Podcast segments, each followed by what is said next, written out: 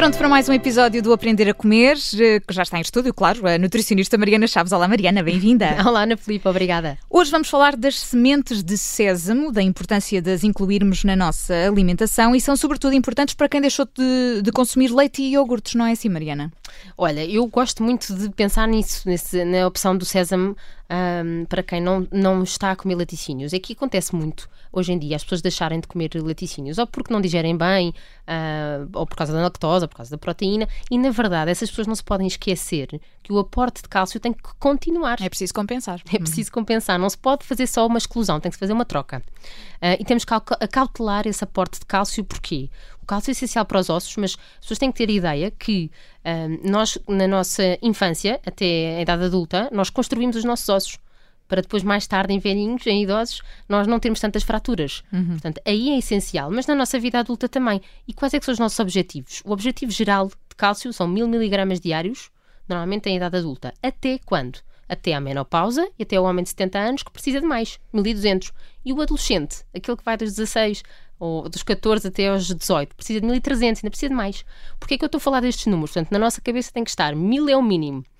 Quando nós estamos a falar de um iogurte ou de um copo de leite, 100 ml só, de copo de leite, 100 ml, que não é um copo inteiro, não é? Só um bocadinho, isso tem 120 miligramas. Hum. Uma colher de sopa de sésamo tem 90. Eu sei que nós não vamos comer colheres e colheres de sésamo, mas vamos só pensar que é uma boa fonte de cálcio e que nós podemos incluir facilmente na nossa alimentação. Eu já vou depois acrescentar por aí. É importante percebermos que o cálcio está nesta questão dos ossos, dos ossos, mas também está relacionado com a nossa atividade hormonal, neuronal e de contração muscular. Portanto, é, é literalmente essencial, não podemos escapar disso. Para além do, das sementes de sésamo, claro que também temos, por exemplo, os feijões, uma ótima fonte de cálcio. Principalmente o feijão branco, tem 113, novamente. Portanto, estamos aqui com 120 do leite, 90 da semente de sésamo, 130, 113 dos feijões. As selgas, que são dos vegetais com mais cálcio couve portuguesa e couve galega também, 140, 120, versus os brócolos que têm 35, que, porque às vezes as pessoas associam nos vegetais os brócolos. Claro que a sardinha tem muito mais, tem 300 e tal. E a nossa sardinha portuguesa, seja em conserva, seja em fresco, será uma excelente fonte de cálcio. O que nos interessa é nós irmos juntando, somando estes cálcios todos, para que no final do dia consigamos os mil miligramas. Claro que no queijo, vou-te dizer, Ana Filipa, um queijo tipo queijo mental, 100 uhum. gramas, tem mil logo. Ah, ok. Mas, mas, não é suposto comermos 100 gramas de queijo. Certo, Atenção. Sim, claro que não. Portanto, nós vamos é conciliando tudo. Quem é vegetariano ou vegan, claro que tem que ter mais cuidado ainda. Uh, mas é importante dizer que quando retiramos o leite e o iogurte, temos cálcio no, uh, no queijo, mas será sempre muito mais saudável ir buscar o cálcio às sementes de sésamo. Porquê? Para além de, desse cálcio, nós nas sementes de sésamo temos uma excelente fonte de fitoquímicos. O nome que damos a isso é os lignanos é sesamina e sesamolina. Isto quase que podia ser um desenho animado. uh, estas substâncias basicamente têm uma grande capacidade antioxidante, que é isso que nós queremos ir buscar aos alimentos, que eles nos protejam. Também antiproliferativa, ou seja, antitumoral, aqui que também tem um grande impacto na nossa saúde, e na redução do colesterol. Esta redução do colesterol dá-se por causa destes dois, da sesamina e a sesamolina, mas também porque existe aqui uma boa fonte de fitoestrogénios. O que é, que é isto? Existe do, da semente de sésamo. Basicamente, são os compostos bioativos que a sua estrutura química é igual à estrutura química do colesterol. Então, eles vão se ligar aos mesmos receptores. Uma vez ligando-se os fitoestrogénios do sésamo, já não se vai ligar ao nosso colesterol, uhum. o que uhum. produzimos ou o que nós consumimos, e portanto vamos conseguir excretar o colesterol, vamos conseguir mandá-lo embora. E é por isso que os alimentos ricos em fitoestrogénios nos ajudam a reduzir o nosso colesterol. Um, e é importante perceber que as sementes de sésamo, dentro dos frutos secos e das sementes, são aqueles que têm maior concentração de fitoestrogénios. Por isso, as sementes de sésamo têm imensos benefícios. Elas só podem estar na nossa alimentação, não podemos descurar de todo. E devem estar inteiras ou moídas? Olha, idealmente moídas.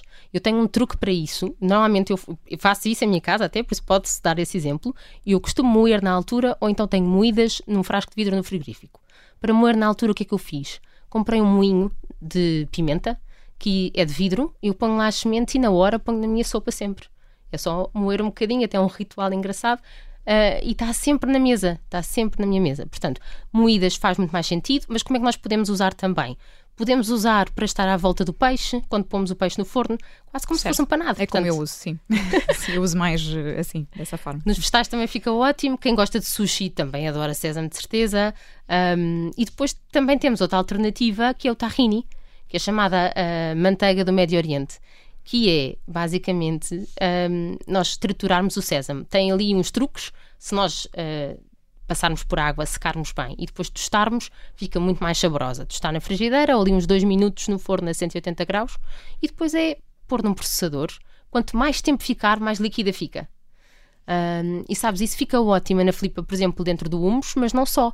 Até fica ótimo dentro de biscoitos.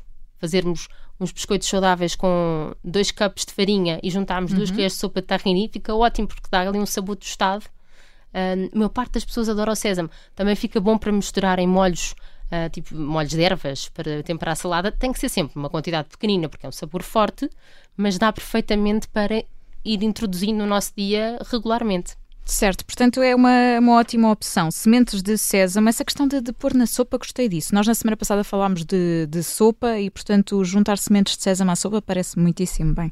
Ora, na próxima semana estaremos novamente à conversa com a nutricionista Mariana Chaves. É sempre assim na Rádio Observador, no Aprender a Comer. Mariana, obrigada. Até para a semana. Obrigada, Ana Filipe. Até para a semana.